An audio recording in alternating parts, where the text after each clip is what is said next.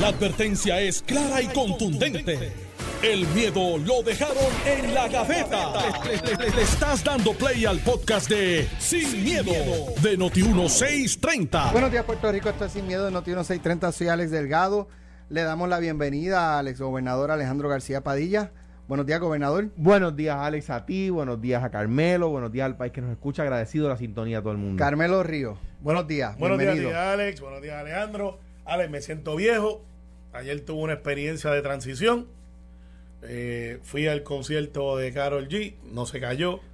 Eh, me sabía el 00.3% de las canciones. ¿Y para qué fuiste? Eh, eso es una buena pregunta. Se Ya, llama. eh, este, par de panas te dice, vamos para allá. Y dice, pues vamos para allá. Es, un Pero- amigo, es un amigo escocés que él tiene. Sí, no, no. Ah, Es un amigo escocés que él también. tiene. sí. Y pero, pero me di cuenta de algo. En la clase política estamos en problemas.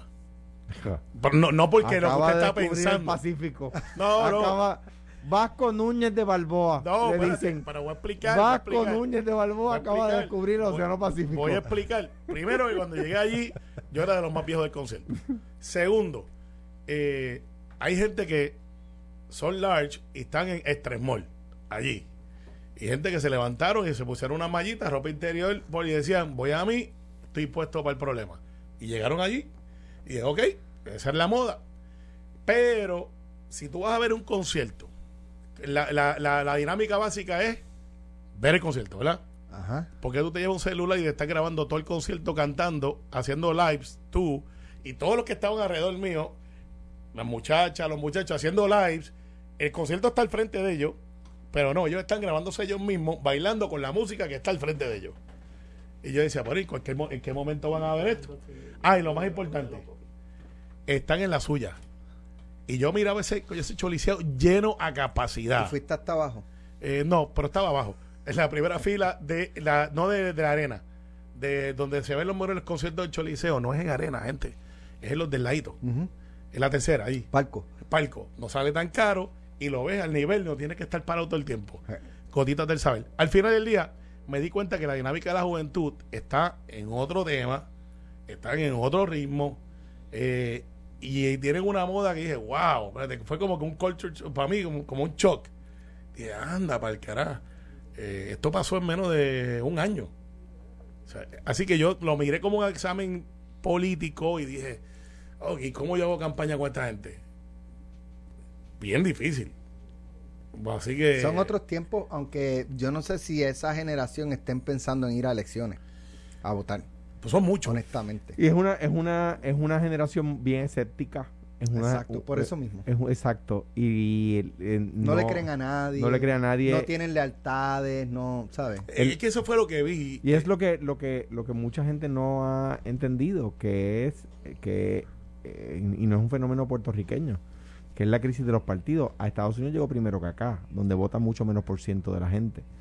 Eh, y, está en todas partes del mundo. O sea, la gente empezó a buscar áreas templadas, políticos moderados, eh, para ganar, quiero decir, ¿verdad? Mientras que esa generación, pues, quiere eh, políticos un poco más abrasivos, más eh, osados en sus discursos, a veces populistas, no quieren eh, no quieren tenerse que leer una enciclopedia para entender el problema, quieren que alguien se lo explique en palabras sencillas.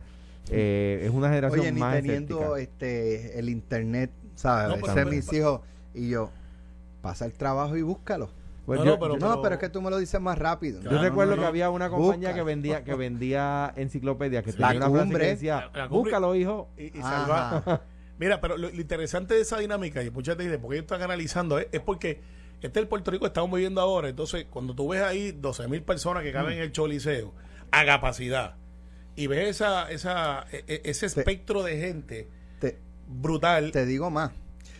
Eh, El reto de, de- de los maestros y profesores universitarios. O sea, a mí me han invitado a, a- a dar este algún con- conversatorios en, en, en escuela de comunicación de dos o tres universidades, no es una. Y tú hablando y metidos en el celular, este, mirando pal, sí, sí, sí. este, no, entonces, entonces no, la- le- la- no les importa. la- la Entonces, lo más preocupante, y es algo que yo he escuchado, este, los profesores tienen casi prohibido colgar un estudiante.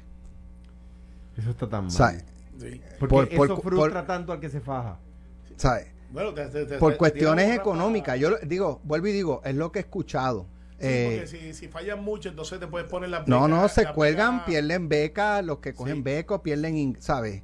Pero es lo una inter- cuestión- Lo, inter- lo interesante de esta dinámica que está este, establecida es que. perdóname, y Carmelo, y tú ves muchas veces cuando profesionales jóvenes, que uno ve en las redes, que escriben horrible, y uno dice, ¿cómo, ¿cómo pasaron la escuela y pasaron la universidad sin saber escribir? Y pues a veces cuando escucho la historia de que está prohibido colgarlo, eh, y veo es esto, yo digo, pues, coño, parece, parece que fuera cierto. Sí. Pero fíjate, estaría interesante ver el profile de esa juventud, de cómo piensan, que están pensando, porque es que los vi y fue un, fue un choque. Y claro, era una música de género urbano, pero la muchacha a la misma vez canta canciones que son pop populares, o sea, que no es tampoco como que el hardcore. eh, esto es. Y, y la energía que tiene esa gente lo ahora sí. La, la moda, eh, ustedes me perdonan, yo me quedé con lo, con lo- la moda mía más, más, más heavy era cuando era los New Wave, cuando Jonathan Dwayne usaba falda, eh, que cantaba tú Society Killed by Who, New England, y los zapatos de checker con unas camisas y los, los maones dos tonos y unas camisas que de la parte de atrás eran más que largas que al frente, con las gorras de checker Era como la- de pingüino. la como de pingüino. Y pues nosotros con, nos ma- matábamos ahí, y los pantalones estudiados. Esta gente van a todas. Digo, vi cinco o seis muchachas que se pusieron una malla por encima y fueron en ropa interior y, y- y- y- Pero, es, la, es, la, es la moda. de yo, la yo- yo época. dije, yeah, wow. Es la moda de la época, es la música de la época. Yo te- tengo que confesar que me gusta, no, no es la música que más escucho, pero tengo que confesar que me gusta, claro. De los reggaetoneros, un poquito más de mi época, un poquito más cercanos a mi edad, pues son los que uno mejor conoce. Sí, Wisin no. y Yandel, Daddy, Yankee, Don Omar. Omar Vico sí, no me lo deje fuera. Vic- Vic- Vico, sí, Eh, por Alberto supuesto, el Stanley, que fueron los que empezaron. Eh, eh, eh, pues nada, el, el- Tego. el Te- Tego vino un poco después, sí. Pero es un pero, caballo. pero el- sí lo es pero pero a lo que voy es que pues es la música de esa generación y uno no, no- hay, hay o sea uno no puede controlar las mareas o sea la lo- nosotros no podemos controlar la marea el ser humano con toda la capacidad que Dios le ha dado con toda la fuerza que tiene no puede controlar la marea verdad pues igual que las tendencias sociales como esas son imposibles de controlar mira cuando cuando Franco en España querían controlar que las mujeres no se pusieran traje de baños de dos piezas en, en la playa. Pero no podían cerrar el turismo porque se, de- se destruía España, ¿no? España es el país que cuyo ingreso Producto Interno Bruto eh, eh, más por ciento tiene de turismo, ¿verdad? Eh, y, y empezaron a llegar turistas franceses y turistas eh, alemanes y turistas de otras partes de Europa con bikini y avasallaron el- el- la, la- la instrucción del gobierno. O sea, Mira. la- la- las tendencias sociales son... Sí. el, el hombre no las puede... Mira, reto, ¿no reto te acuerdas de- a ver si esto se entiende. Yo no sé si te- se acuerdan de esto.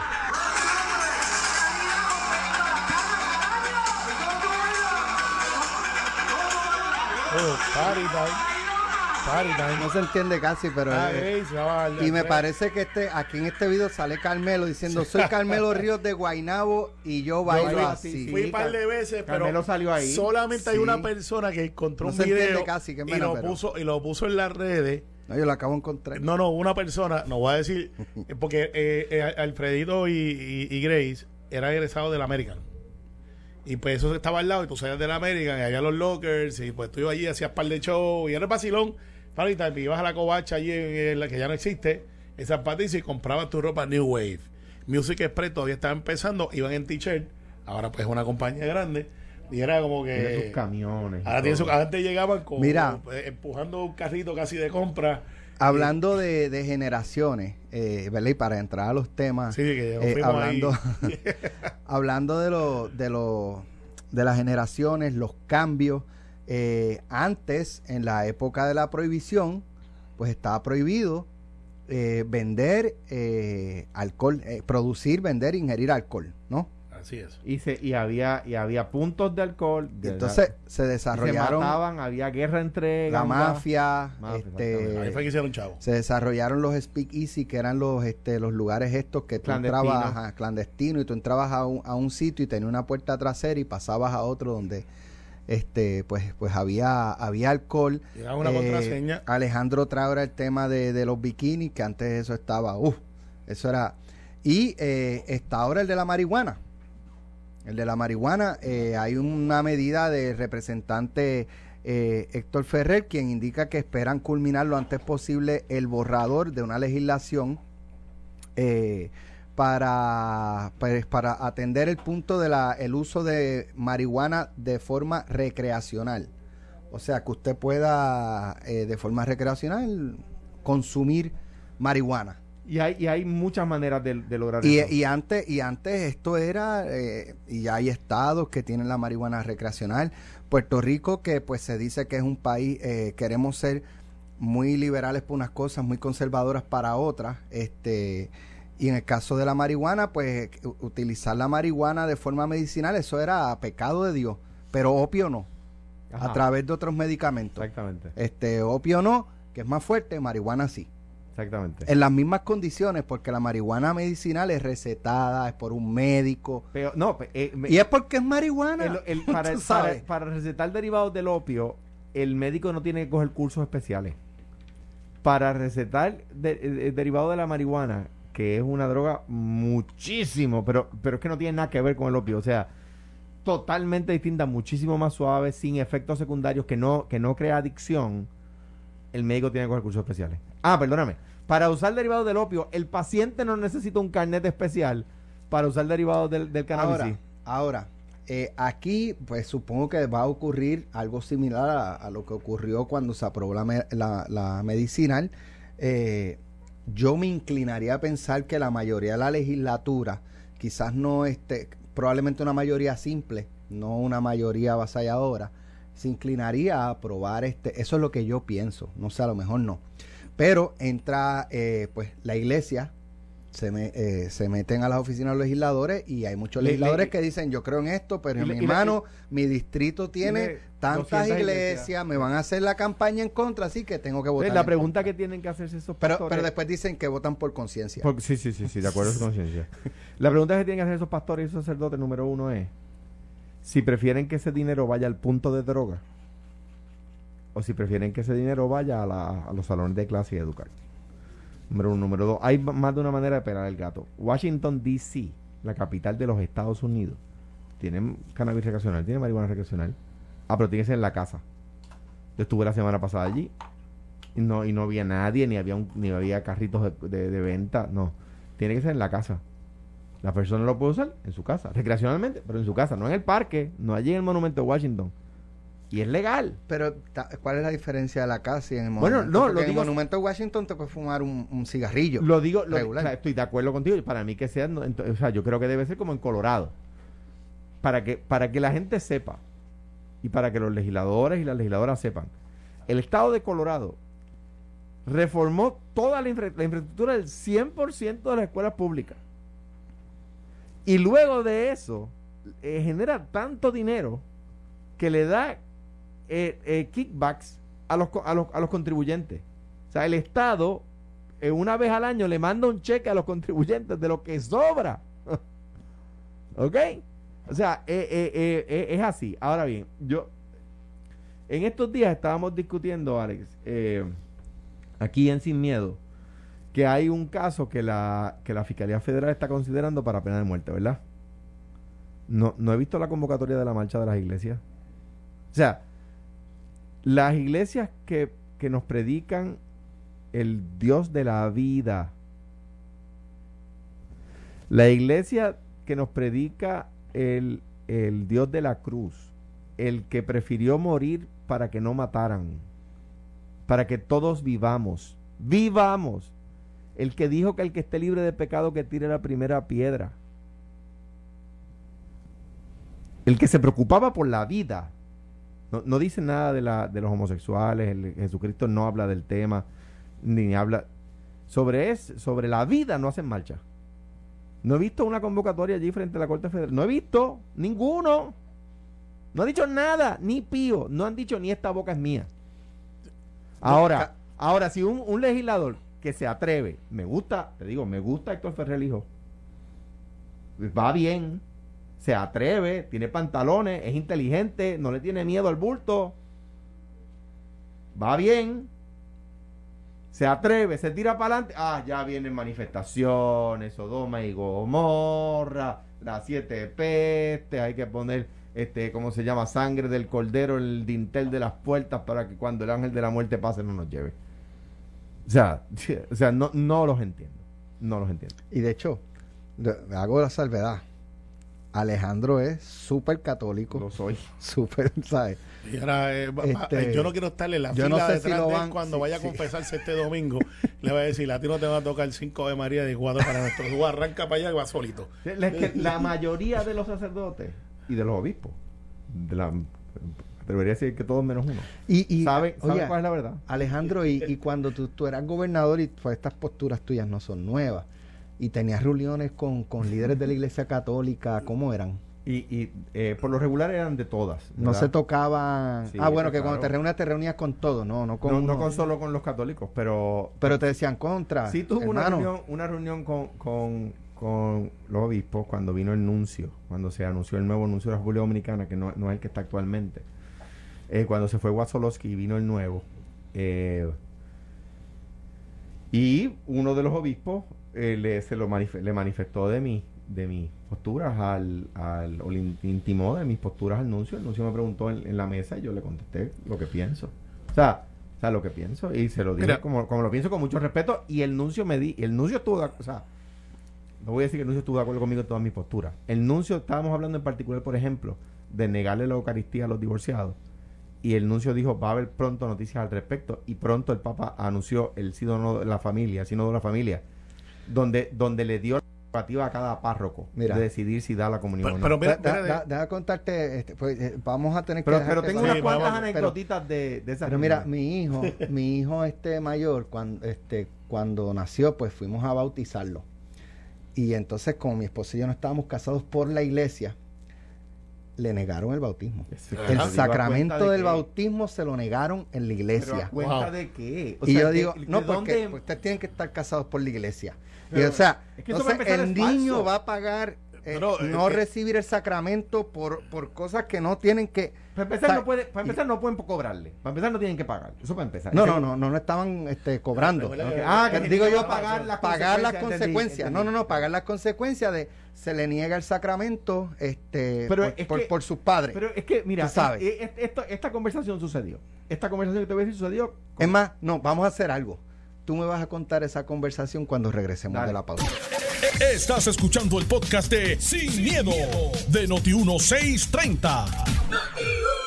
Bueno, regresamos al programa. Estamos tocando un tema sensitivo, by the way, sobre, sobre la lo que hablamos ahorita de, lo que me habían dicho, que yo no sé si eso es cierto o no, pero que en las universidades prácticamente casi les prohíben a los profesores eh, colgar estudiantes y lo que están pasando es este, estudiantes que realmente no tienen el grado. Pero eh, eh, me escribe un amigo del área oeste, me dice que... Profesor el Profesor del área oeste, me dice que, que si cuelga estudiantes le afectan el porcentaje de retención y no le asignan más cursos.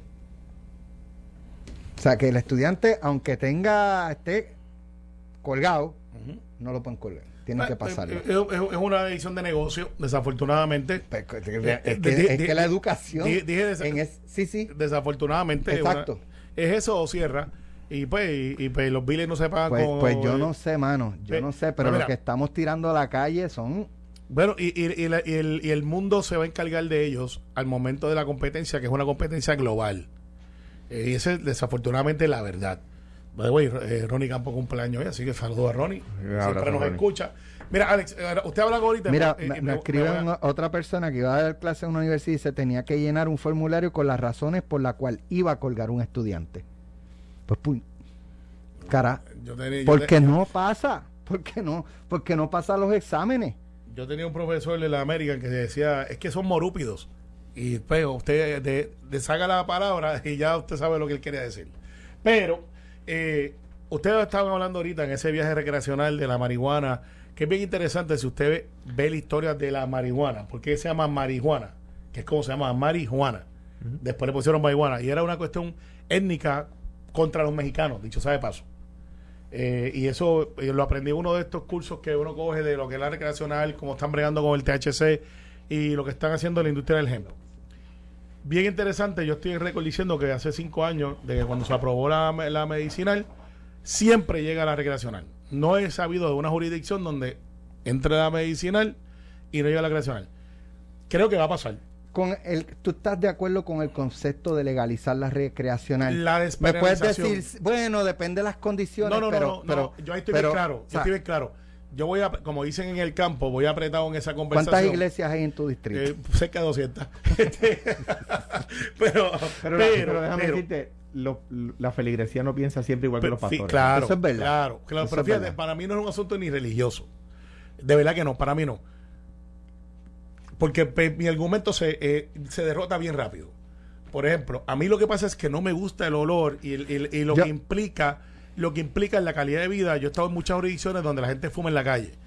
A mí me choca, culturalmente, me choca. Esta mañana yo estaba corriendo en, Sí. en el gimnasio y, y había que ir a salir y correr, qué sé yo, un par de metros. Y, y pasaba por donde había una, una persona fumando. Y tú piensas lo mismo y no es marihuana. Y ah. entonces, por eso mi argumento se derrota. Pero es una cuestión mía que no, no tiene que ver, porque si tú me preguntas, ¿tú crees que la gente debe ir presa por estar fumando marihuana? No. Pues pues entonces, pues tú crees la despenalización de la droga. Pero, sí. pero, pero aún, o sea, a mí me, a mí, de- el peor olor es de la gente que no usa desodorante. Y no, y no por eso vamos a obligar a la gente a usar Pero desodorante, ser- ¿verdad? ser- la, gente- la persona está en libertad de ponerse o no ponerse. Debería ser ilegal, una multa. pero, pero, por eso digo, mi argumento se derrota, yo estoy claro en eso. Pero es una cuestión, no sé, es que eh, puedes decir valores, pero es de preferencia. Mira, por ejemplo, el alcohol, el cigarro, huele. Para mí me Testimonio. gusta los cigarros y no fumo días. Testimonios de, de Papo Brenes, que en paz descanse, y de Héctor Ferrer Padre, que en paz descanse.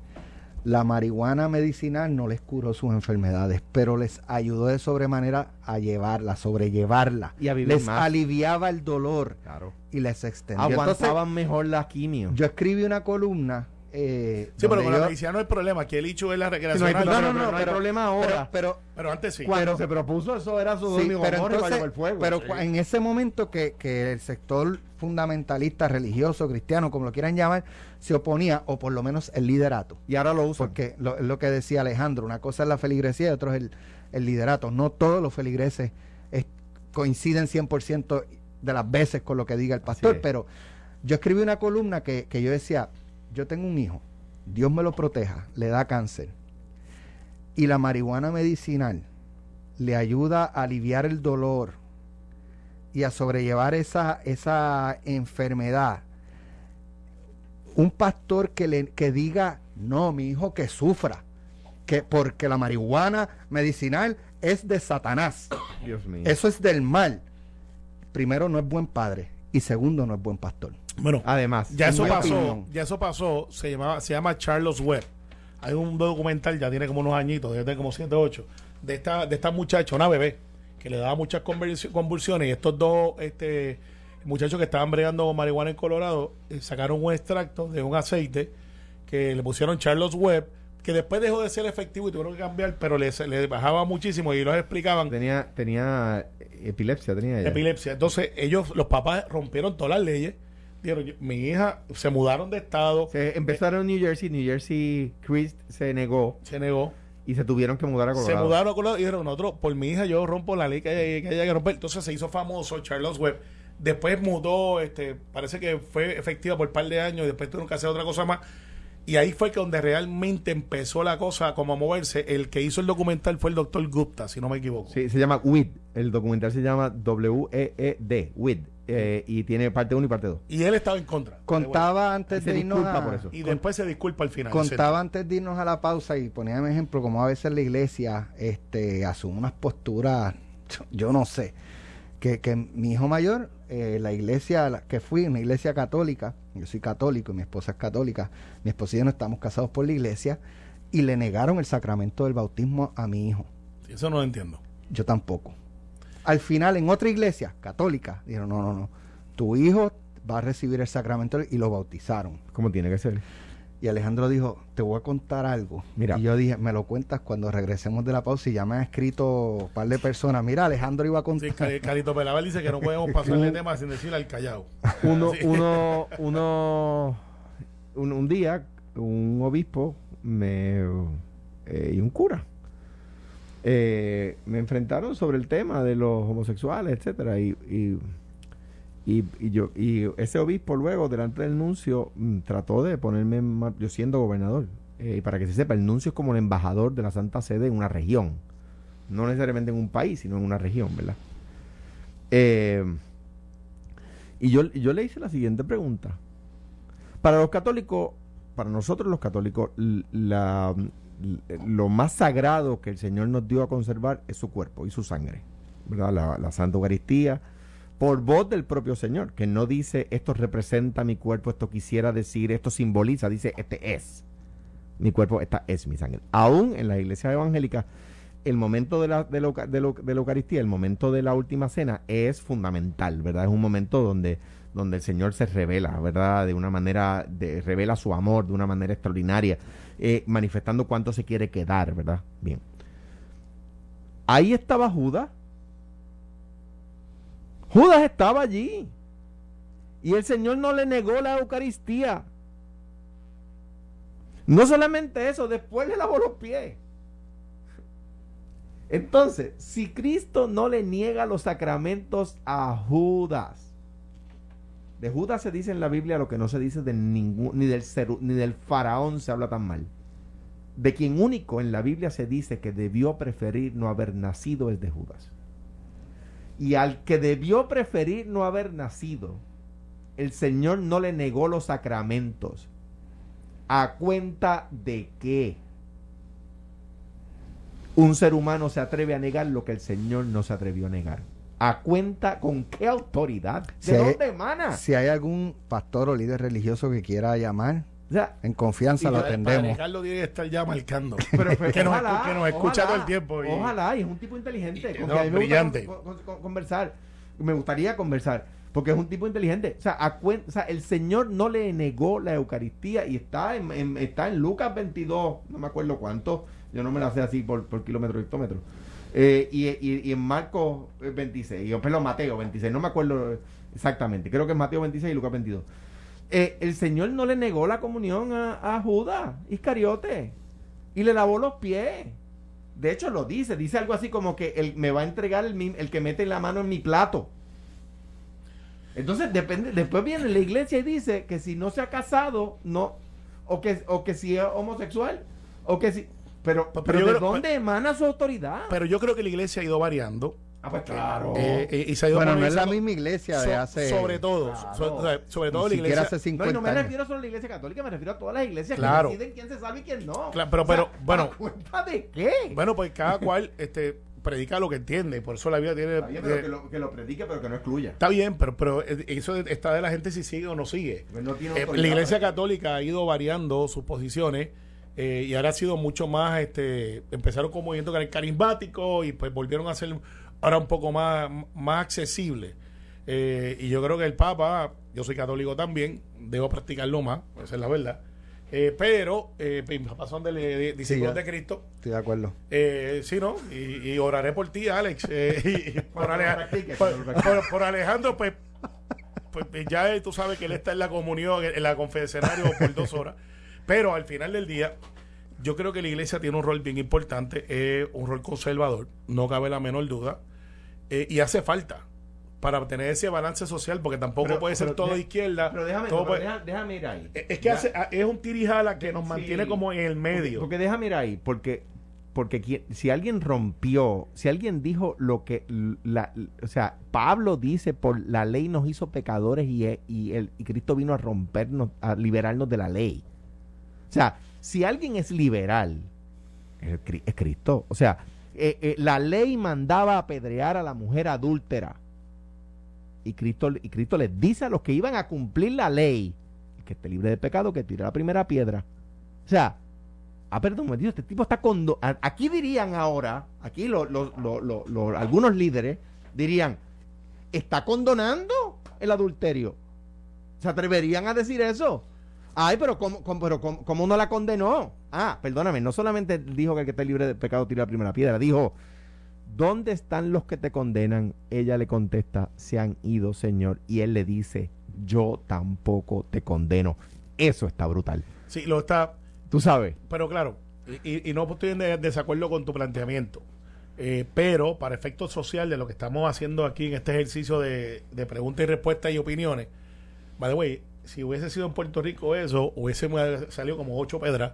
Pues me dice, ¿usted está libre de pecado? No, pero ya que hay que tirar la piedra, pues aquí estoy. Eh, porque así hubiese sido el Bórico Bestiales. Pero, para efectos de lo que es nuestro debate, que tiene que ver con marihuana, yo creo que ya Puerto Rico sobrepasó el asunto del matrimonio del mismo sexo. Eh, pero eh, se avecina, Alex, otro, otra clase de eventos. Por ejemplo, cyber, cybersecurity, eh, hasta dónde podemos llegar a la libertad de expresión ahí. Eso viene por ahí y va a llegar a otros niveles. Ahora hay una nueva tecnología. donde el Estado también entra. Entra, hay una nueva tecnología donde hay cuartos virtuales. Eh, esto es, me le hicieron la presentación hace como seis meses en una de estas conferencias y tú puedes hacer reuniones donde nosotros pudiéramos hacer programa de radio, yo con unas gafas en mi casa, Alejandro y escogemos un cuarto y ese cuarto podemos ver los cuerpos virtuales y hacerlo, no estamos ahí obviamente, son una gráfica que han mejorado muchísimo, tú consigues ese equipo por 300 dólares más o menos y se está usando ahora para otras cosas, como cuartos virtuales para tener sexo virtual donde tú puedes ver la persona, puedes tocarla, pues. No, pero te, crees que la tocas, pero es virtual. Entonces, ¿hasta dónde vamos a llegar ahí? Lo hacen para reuniones, donde puedes decir, vamos a hacer el programa desde China. Y tener un setting de China en un cuarto que estás en China. Pero, ¿y a mí qué me importa? Pero, pero digo, pero eso viene. Entonces, pues hay gente que va a decir, no digo yo que el tema no es importante, lo digo que, a mí me importa que, que, que, lo hagan, pues, pues allá esa es su vida íntima. Bueno, lo que pasa es que con eso vienen otras responsabilidades y unas regulaciones. Por ejemplo, si yo me meto en un cuarto que tengo este con intenciones de hacer algún acercamiento sexual, aunque sea cibernético, en ese cuarto puede haber una menor. Para, para, no, espérate, pues, no. Por eso digo, ¿viste cómo entra eh, entra un poquito más complicado? Eh, y si en ese cuarto yo pero, pero, pero, pero, hablando del caso de la marihuana recreacional, es es de uso adulto. No, pero sí, lo que pasa es que Carmen lo que plantea es que hoy estamos discutiendo esto, pero que por ahí vienen otras discusiones controversiales. Y por ejemplo, ¿cuál es mi expectativa? Que, mi respuesta a eso es no debería ser controversial porque a mí no me importa la vida íntima de la gente. Está bien, pero eh, la expectativa de que nosotros nos sentemos en un cuarto virtual y cometamos No, no, contigo no, contigo no. Bueno, entonces no, no, no, contigo lo, hace full no, no, no, no, que lo haga virtual no es nada. No, no, no, no, no, no, Yo todos los días me pongo a venir aquí, por eso estoy en la esquina. Sí, no, pero no de los cuartos virtuales que estabas hablando antes. No, lo que pasa es que no me interesa contigo. Mira, que se pueden hacer transacciones. Brevemente, ni con Alex tampoco, por aquello de que nadie vaya a pensar. No, no, yo sé. Hay hay una una variante nueva de del coronavirus y se había anticipado que estos van a seguir surgiendo variantes. Estaba, ¿cuáles eran? La Delta, estaba, la Delta. Eh, ahora viene Omicron, Pero entonces Omicron, ahora está la Omicron y pues el, el, el, gobierno ya estaría o está anunciando que próximamente van podrían estar eh, hablando al país de nuevas restricciones. ¿Es muy temprano o es acertado? Eh, poner restricciones adicionales, prohibiciones. Acertadísimo. Ya no tenemos este issue de que eso está por allá lejos y no va a llegar. Ya sabemos que llega. ¿Te acuerdas? Eso está por allá por Italia. Sí. Y yo en, esta, en esos estoy medio republicano. Aquí, aquí, para que, aquí, para que se sepa quién es republicano en este cuarto, el único que no tiene mascarilla es Carmelo. Eh, eso es verdad, pero ustedes dos la tienen, así que me están protegiendo. y tú a nosotros no. Exacto, exacto. Eh, ciertas restricciones aplican. Eh, pero es bien interesante que esta mañana escuchaba a Jerry, siendo Jerry, barbarito, que odia a la humanidad. Eh, de momento viene y coge y le pregunta, ¿pero esa variante puede estar en Puerto Rico? El muchacho le dice, no, pero ¿verdad que puede llegar? Y él le dijo, sí, yo dije, ahí Jerry ya metió la variante en Puerto Rico. Pero es que, es que la última vez que dijeron que no, porque no habían vuelos directos de China, ¿qué pasó después? porque no era cerca. porque lo que pasa es que China es cerca de Italia, pero no es cerca de nosotros. ah, ahí de Rappi se le fue el, avión. Eh, by the way, en la entrevista de esta mañana a la oficial de Vieques, priceless para análisis de con no cómo, cómo, no comunicarse. Se lo decía Alejandro fuera del aire, donde le preguntan, ¿usted ha identificado a la víctima? No, no lo hemos identificado, pero lleva, lleva dos años en la relación con esta otra persona, el cual vamos a entrevistar hoy. Pero si no lo has identificado. ¿cómo es que tú sabes que tiene y que vive ahí hace dos años con esa persona? Mira, eh, mira. Eh, ya... Yo la he escuchado y dice, ¿ah? Ya, ya el, el, gobierno de Estados Unidos dice que, que, no tiene, que ellos no tienen duda, no, no les extrañaría que ya hubiera de Omicron en Estados Unidos. Ya, ya Canadá reportó Pues por lo tanto, o sea, digo, eh, ¿sabes? Pues que llegue a Puerto Rico en un vuelo, pues eh, estoy de acuerdo con que se tomen nuevas restricciones. ah, y yo creo que tu pregunta, el sujeto de tu pregunta, Alex, es si es demasiado temprano. Yo pienso que Puerto Rico eh, eh, eh, compara mejor que cualquier jurisdicción de los Estados Unidos en el manejo del COVID porque actuamos temprano. Y acaba de salir una noticia referente a esto casualmente eh, por la cadena mundial, donde está hablando la doctora Angelique Crofi y dice, mira, el mundo está sobre, sobre reaccionando y está en Sudáfrica. Porque la que hemos visto con el Omicron, Que está sobreactuando. sí, sobre reacting, porque la variante eh, tienen síntomas mild, mild es como... eh, no- Término medio. término, me- no, eso como que es mala, mala traducción. Sí, yo Eh, sé, no pero... son tan, tan y no- nadie, ha teni- nadie ha necesitado oxígeno eh, y, y se han recuperado. O sea que parece que en estas primeras etapas es como que una variante, pero no es tan letal. Como la como Delta, la creo que era. La, No, no saben aún, lo que yo había leído es que, que no, que podría ser, pero no saben aún. Sí, esto, por eso esto acaba de salir ahora eh, y dice, will the Omicron variant affect Christmas? Y entonces la esta doctora de Sudáfrica Ok. dice, mira, lo que hemos tenido aquí es Bueno. mild, pero qué bueno. Vamos a ver. Gracias Alejandro, gracias Carmelo por estar con nosotros en el día de hoy. Que tengan Bueno, excelente bueno. día. Estamos en vivo. Esto fue, el podcast de Sin, miedo, de Noti1630. Dale play a tu podcast favorito a través de Apple Podcasts, Spotify, Google Podcasts, Stitcher y notiuno.com.